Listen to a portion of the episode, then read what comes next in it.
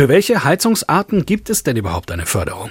Ja, ich bekomme eine Förderung vom Staat, wenn ich eine nachhaltige Heizung einbaue, insbesondere wenn ich eine Wärmepumpe mir zulege, wenn ich einen Anschluss ans Fernwärmenetz mir legen lasse oder auch eine Biomasseheizung zum Beispiel betreibe. Dann gibt es noch verschiedene andere Heizungsarten, aber das sind die wesentlichen. Das neue Förderprogramm unterteilt sich ja in eine Grundförderung und diverse Bonusförderungen. Was genau heißt das? Ja, es muss zunächst mal unterscheiden, dass es äh, sowohl Förderungen für selbstnutzende Eigentümer als auch für Vermieter gibt. Grundsätzlich besteht die Grundförderung in 30 Prozent, also 30 Prozent des jeweiligen Preises bekomme ich bezuschusst. Dann, wenn es eine besonders effiziente Heizung ist, das trifft in aller Regel für eine Wärmepumpe zu, gibt es nochmal 5%. Das sind Förderungen, die beide, sowohl Eigentümer, selbstnutzende Eigentümer als auch Vermieter bekommen können.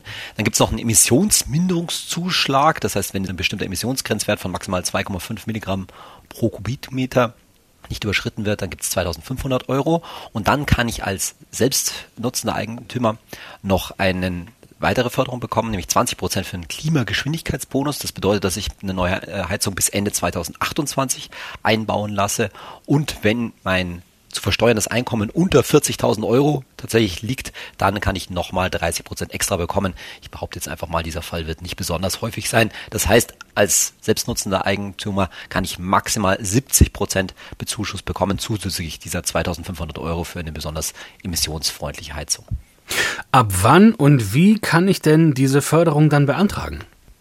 Ja, grundsätzlich gibt es die Förderung ab Ende Februar. Die kann ich über die KfW beantragen. Da muss ich mich bei der KfW registrieren in dem Portal Meine KfW.